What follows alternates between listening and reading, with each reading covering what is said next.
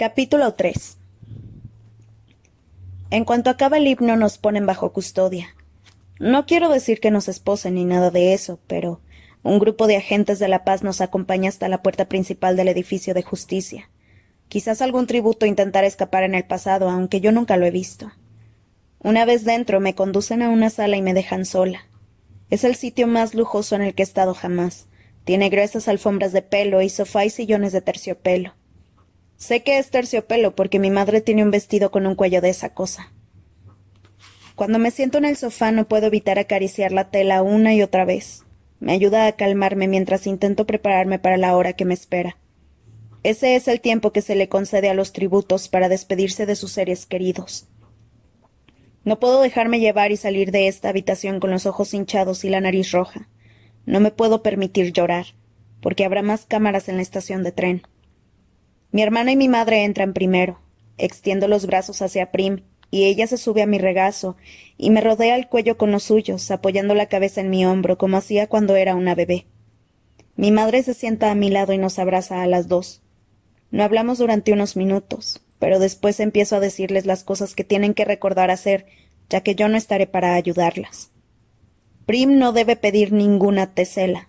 Pueden salir adelante, si tienen cuidado, vendiendo la leche y el queso de la cabra y siguiendo con la pequeña botica que lleva mi madre para la gente de la beta. Gale le conseguirá las hierbas que ella no pueda cultivar, aunque tiene que describírselas con precisión, porque él no las conoce como yo. También les llevará carne de casa. Él y yo habíamos hecho un pacto al respecto hace, un, hace cosa de un año, y seguramente no les pedirá nada a cambio. Sin embargo, deben agradecérselo con algún tipo de canje, como leche o medicinas. No me molesto en sugerirle a Prim que aprenda a cazar. Intenté enseñarle un par de veces y fue un desastre. El bosque le da miedo, le aterra, y siempre que yo le daba una presa ella se ponía llorosa y decía que podíamos curarla si llegábamos a tiempo a casa. Por otro lado le va bien con la cabra, así que me concentro en eso. Cuando termino con las instrucciones sobre el combustible, el comercio y terminar el colegio, me vuelvo hacia mi madre y la tomo con fuerza de la mano. Escúchame. ¿Me estás escuchando? Ella asiente, asustada por mi intensidad. Tiene que saber lo que le espera. No puedes volver a irte. Lo sé, me responde ella clavando los ojos en el suelo. Lo sé, no lo haré. No pude evitar lo que. Bueno, esta vez tendrás que evitarlo. No puedes desconectarte y dejar sola a Prim porque yo no estaré para mantenerlas a salvo.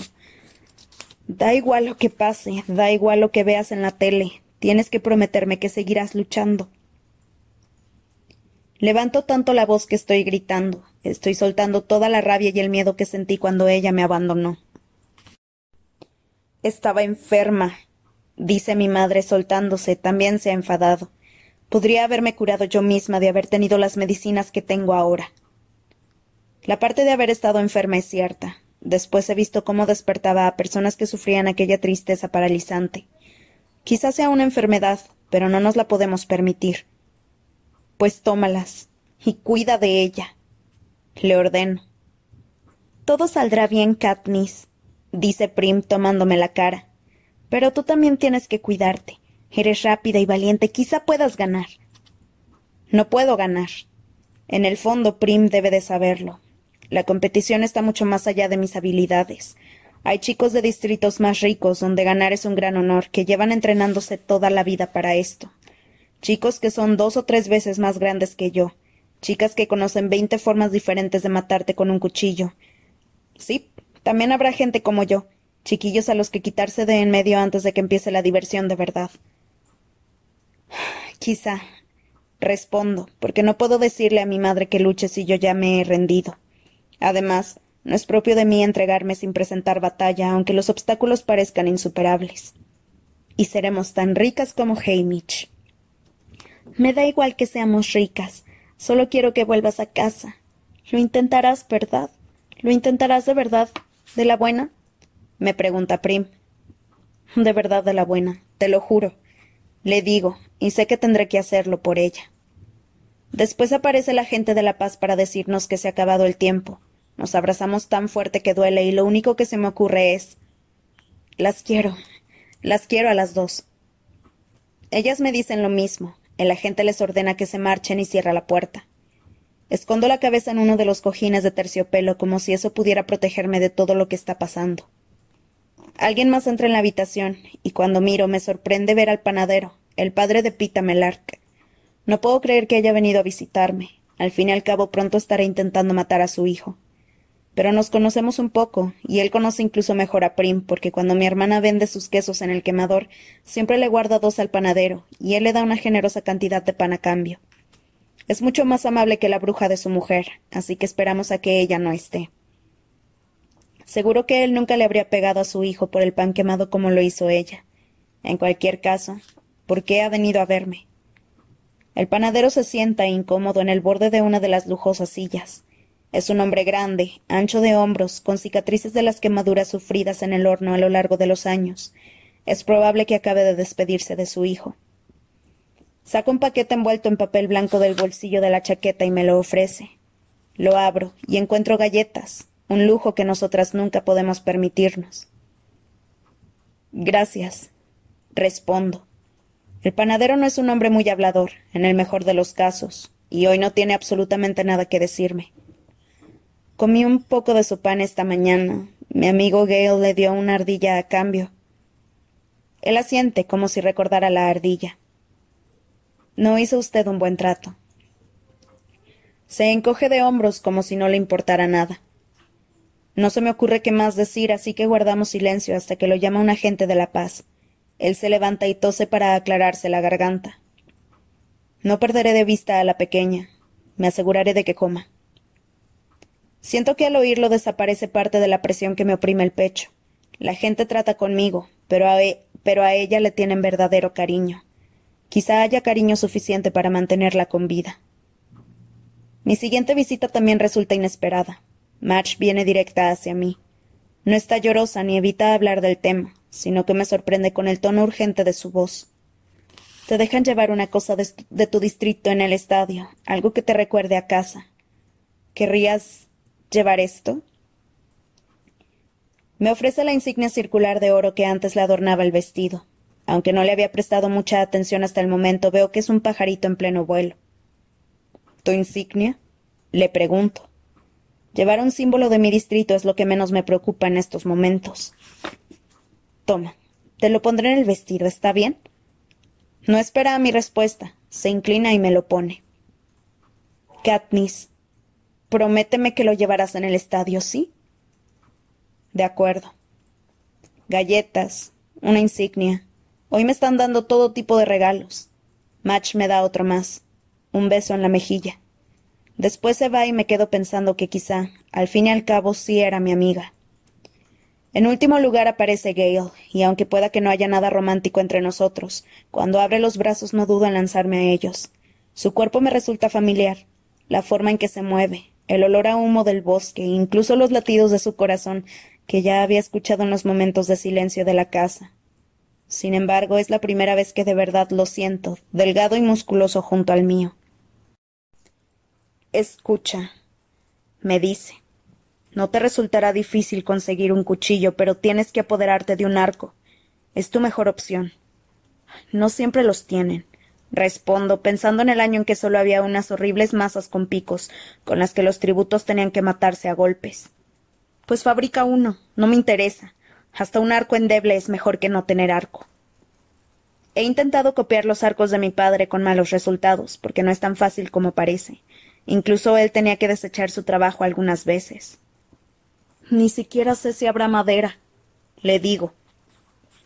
Otro año lo soltaron en un paraje en el que solo había piedras lisas, arena y arbustos esqueléticos.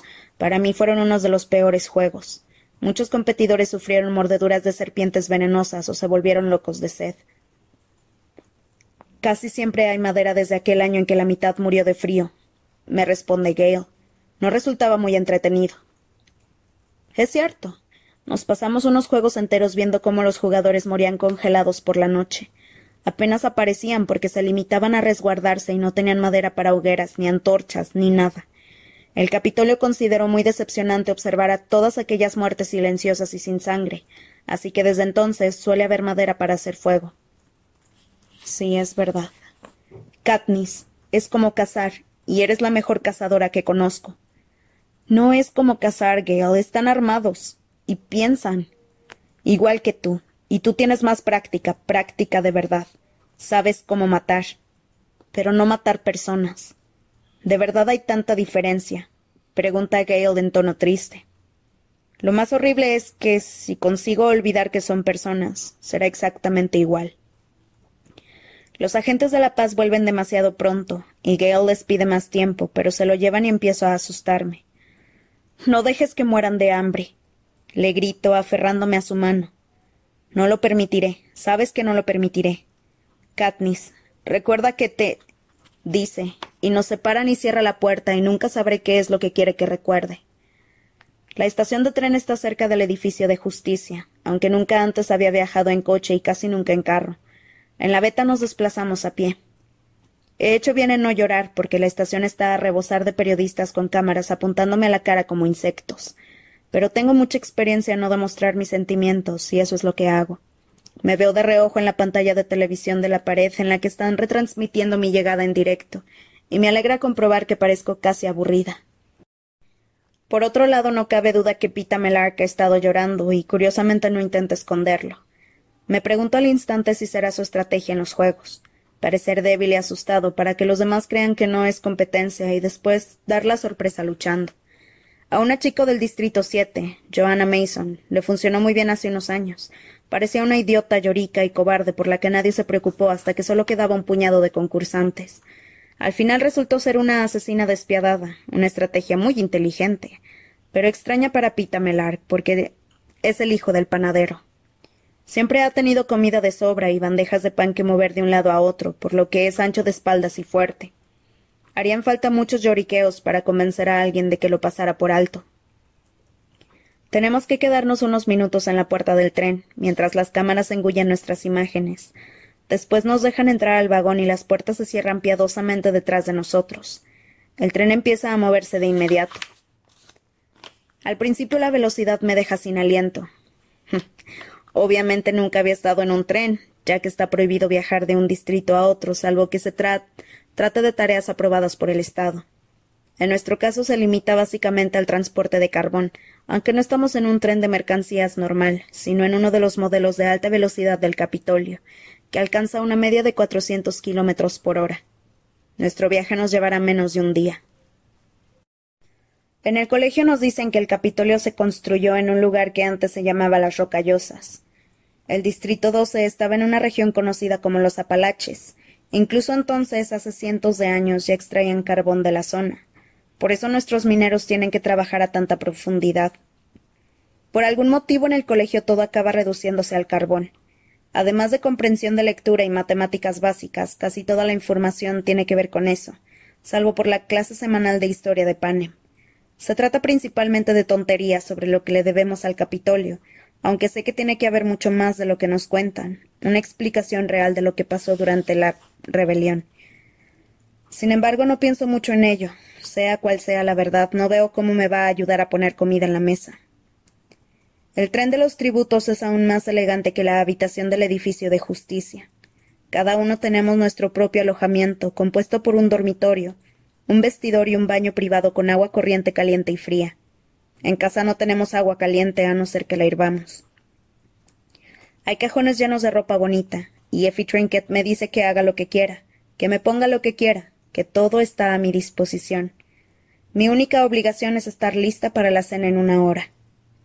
Me quito el vestido azul de mi madre y me doy una ducha caliente, cosa que nunca había hecho antes.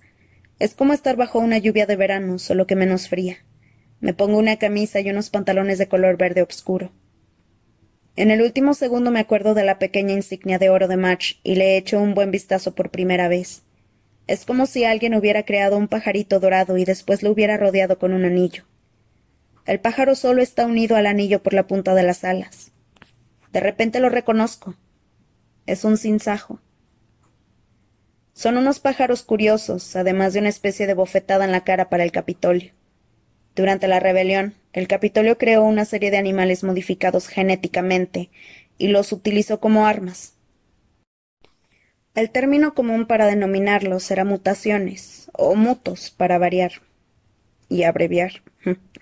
Uno de ellos era un pájaro especial llamado charlajo, que tenía la habilidad de memorizar y repetir conversaciones humanas completas. Eran unas aves mensajeras, todas ellas machos, que se soltaron en las regiones en las que se escondían los enemigos del Capitolio. Los pájaros recogían las palabras y volvían a sus bases para que las grabaran. Los distritos tardaron un tiempo en darse cuenta de lo que pasaba, de cómo estaban transmitiendo sus conversaciones privadas, pero cuando lo hicieron, como es natural, los rebeldes lo utilizaron para contarle al Capitolio miles de mentiras, así que el truco se volvió en su contra. Por esa razón cerraron las bases y abandonaron los pájaros para que murieran en los bosques. Sin embargo, no murieron, sino que se, se aparearon con los insontes hembra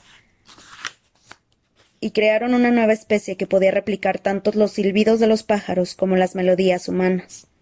A pesar de perder la capacidad de articular palabras, podían seguir imitando una amplia gama de sonidos vocales humanos desde el agudo gorjeo de un niño a los tonos graves de un hombre.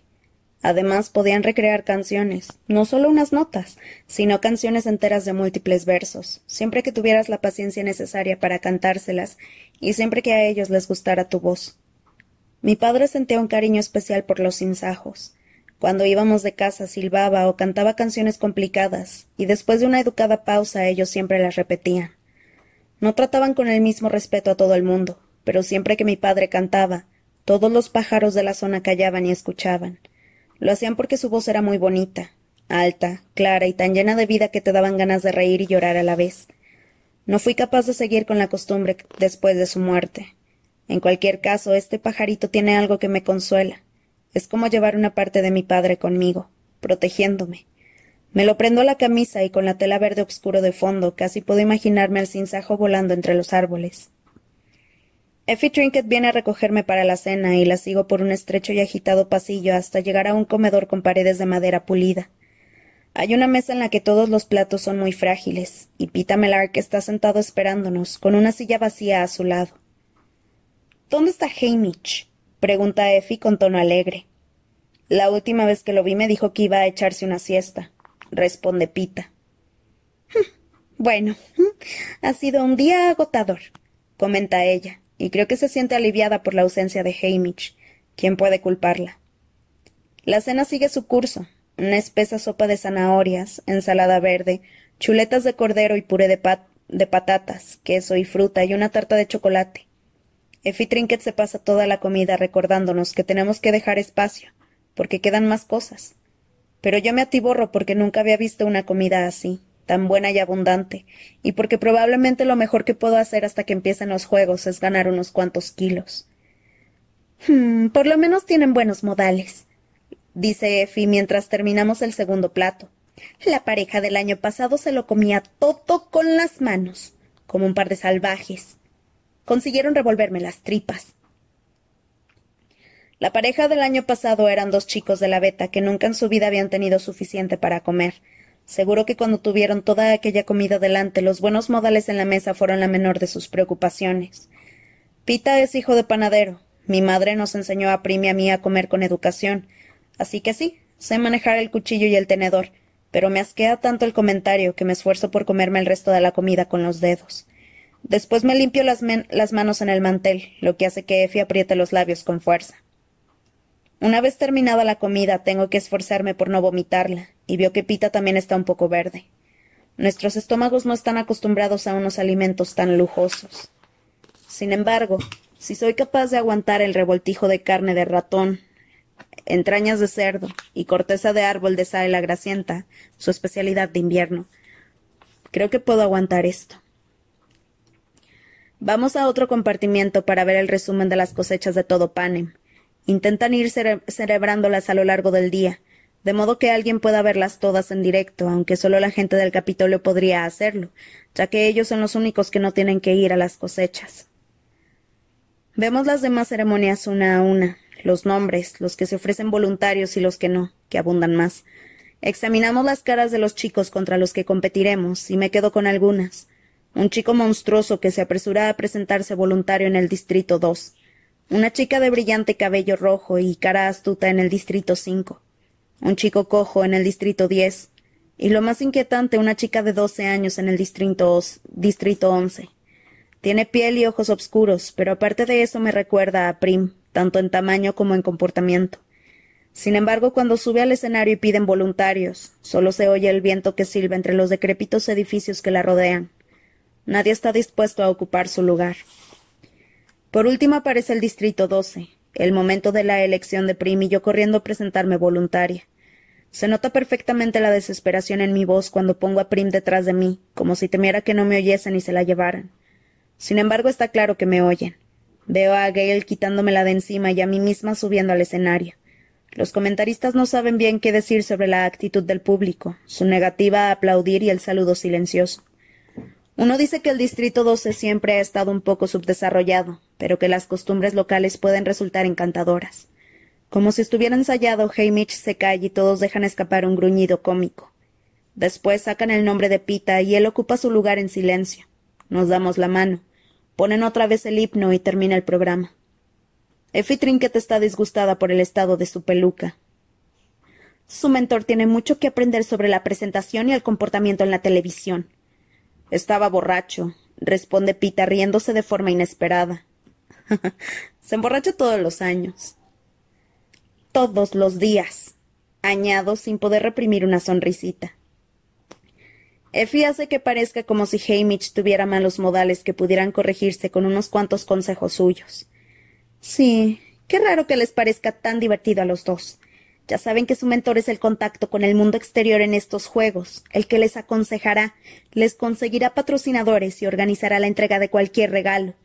Hamish puede suponer para ustedes la diferencia entre la vida y la muerte.